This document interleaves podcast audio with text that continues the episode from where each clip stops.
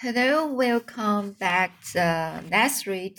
So today, um, I'm going to continue this book, Stuart Little by E.B. White.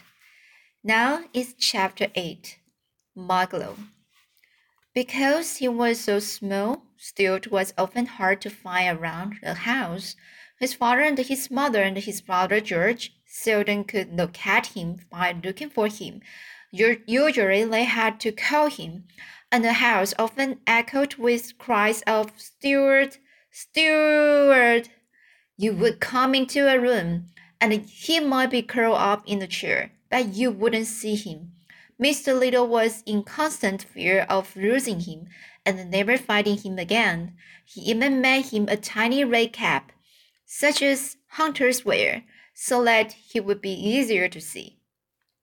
One day, when he was seven years old, Stuart was in the kitchen watching his mother make uh uh this matter is uh make um uh tapioca pudding. He was feeling hungry, and when Mrs. Little opened the door of the electric refrigerator to get something, Stuart slipped inside to see if he could find a piece of cheese.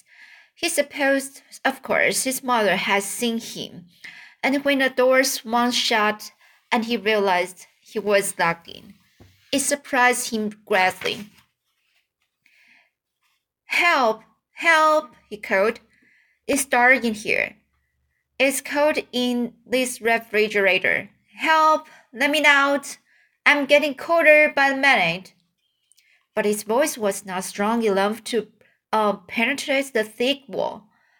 In the darkness, he stumbled and fell into a saucer of uh, prunes. A saucer, a saucer of prunes. The juice was cold. Stuart shivered in his under his teeth chattered together. It wasn't until half an hour later that Mrs. Little again opened the door and found him standing on a butter plate, beating his arms together to try to keep warm and blowing on his hands and hopping up and down. Mercy, she cried. Stuart, my poor little boy. How about a nib of brandy? said Stuart. I'm chilled to the bone. But his mother made him some hot broth instead and put him to bed in his cigarette box with the door's hot water bottle against his feet. Even so, Stuart caught a bad cold and this turned into uh, bron bronchitis, bronchitis, bronchitis. So this turned into bronchitis, and Stuart had to stay in bed for almost two weeks. During this illness, uh, during his illness, the other members of the family were extremely kind to Stuart. Mrs. Little played tic-tac-toe with him. George made him a soap bubble pipe, and a bow and a and the arrow. Miss Little made him a pair of ice skates out of two paper clips. So one cold afternoon, Mrs. Little was shaking her dust dust cloth out of the window when she noticed a small bird lying on the windowsill, apparently dead. She brought it in and put it near the radiator, and in a short while it fluttered its wings and opened its eyes.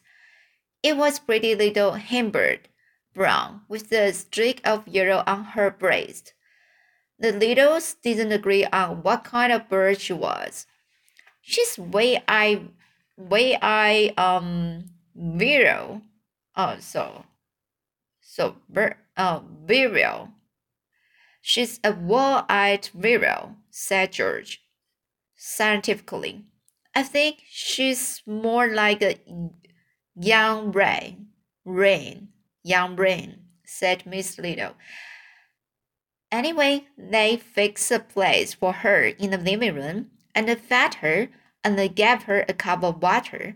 Soon she, soon she felt much better and went hopping around the house examine everything with the greatest care and interest.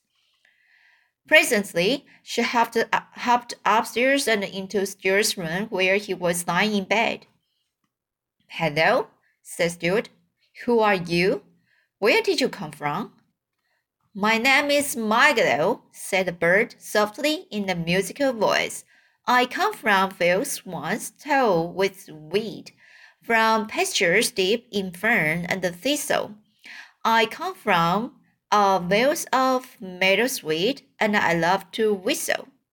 Stuart sat bolt up, upright in bed. Say that again, he said. I can't, replied Margalo. I have a sore throat. So have I, said Stuart. I've got bronchi- bron- bronchitis. bronchitis. Sorry, so I've just feel um familiar for this word. Uh, I've got bron- bronchitis. You better not get too near me. You might catch it.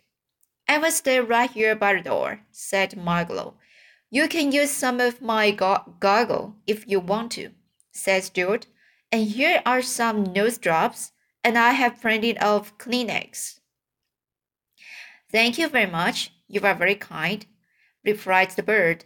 Did they take your temperature? asked Stuart, who was beginning to be uh, genuinely worried about his new friend's health. No, said Margalo, but I don't think it will be necessary. Well, we better make sure, said Stuart, because I would hate, I would hate to make, oh, sorry, so, because I would hate to have any happen, anything happen to you. Here, and he touched her uh, thermometer. Margalo put it under her tongue, and she had Stuart sat, sat very still for three minutes. Then she took it out and looked at it, turned it slowly and carefully.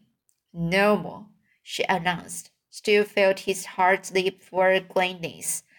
It seemed to him that he had never see, seen any creature so beautiful as this tiny bird, and he already loved her. I hope, he remarked, that my parents have fixed you up with decent place to sleep. Oh yes, Margalo replied. I'm going to sleep in the in the Boston fern on the bookshelf in the living room. It's a nice place for a city location. And now, if you will excuse me, I think I should go to bed, as it's getting dark outside. I always go to bed at sundown. Good night, sir. Please don't call me sir, cried Stuart. Call me Stuart. Very well, said Bert. Good night, Stuart. And she hopped off with light, bouncing steps. Good night, Margalo, called Stuart. See you in the morning. Stuart settled back under the bedclothes again. There's a mighty fine, mighty fine bird, he whispered, and sighed a tender sigh. When Mrs. Little came in later to suck, uh, tuck Stuart in for uh, to tuck Stuart in for the night and uh, hear his prayers, Stuart asked her if she thought the bird would be quite safe sleeping down in the living room. Quite safe, my dear, replied Mrs. Little. What about that cat Snowball? asked Stuart sternly. Snowball won't touch the bird, his mother said. You go to sleep and forget all about it. Mrs. Little opened the window and turned out the light. Stuart closed his eyes and lay there in the dark. But he couldn't seem to go to sleep. He tossed and turned, and the bedclothes got all rumpled up. He kept thinking about the bird downstairs, asleep in the fern. He kept thinking about Snowball and uh, about the way Snowball's eyes gleamed. Finally, unable to stand it any longer, he switched, he switched on the light. There's just something in me that doesn't trust the cat, he muttered. I can't sleep, knowing that Margalo is in danger. Pushing the covers back, Stuart climbed out of bed. He put on his rubber and the slippers. Taking his bow and arrow and his flashlight, he tiptoed out into the hall. Everybody had gone to bed and the house was dark. Stuart found his way to the stairs and descended slowly and cautiously into the living room. Making no noise, his throat hurt him and he felt a little bit dizzy. Sick as I am, he said to himself. This has got to be done. This has got to be done.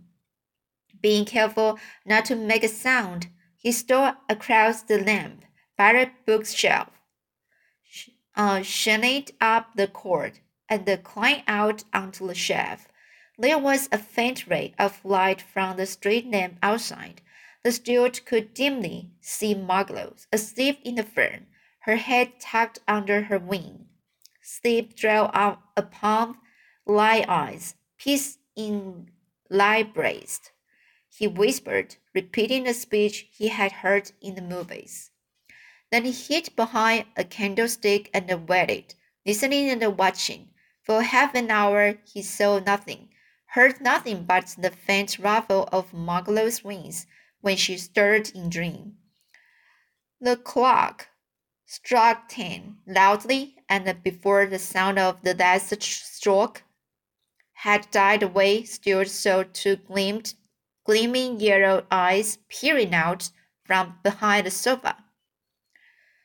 So, thought Stuart, I guess there's going to be something doing after all. He reached for his bow and arrow. The eyes came nearly, nearer. Stuart was frightened, but he was a brave mouse, even when he had a sore throat. He placed the arrow against the cord of the bow and waited. Snowball crept softly towards the bookshelf and climbed noise noiselessly up into the chair within easy reach of the Boston fern where Margalo was asleep. Then he crouched, ready to spring. His, his tail waved back and forth. His eyes gleamed bright. Still excited, the time had come. He stepped out from behind the candlestick, knelt down, bent his bow, and took careful aim at Snowball's left ear, which was nearest to him. This is the finest thing I have ever done, thought Stuart and he shot the arrow straight into the cat's ear. Snowball squealed with pain and jumped down, ran off towards the kitchen. A direct hit, said Stuart. Thank heaven. Well, that's a good night's work done. And he threw a kiss towards Margalo's sleeping form. It was a tired little mouse that crawled into bed a few minutes later, tired but ready for sleep at last. So let's the chapter 8. Okay, so it's interesting because um, the spirit he was so worried about his um, new friend Margalo, uh, because uh, the Margalo uh, she's so uh, she was sick and uh, fragile, so the cat uh might be able to, uh, might be able to um uh the cat uh was able to uh do some action uh to attack the bird right so okay so i think the, the Stuart is very um smart and brave and uh, uh, uh very uh considerate so that's it today, and uh, I hope you enjoy this chapter. Uh, I will I will read uh, chapter nine, a narrow escape, next time. So see you next time.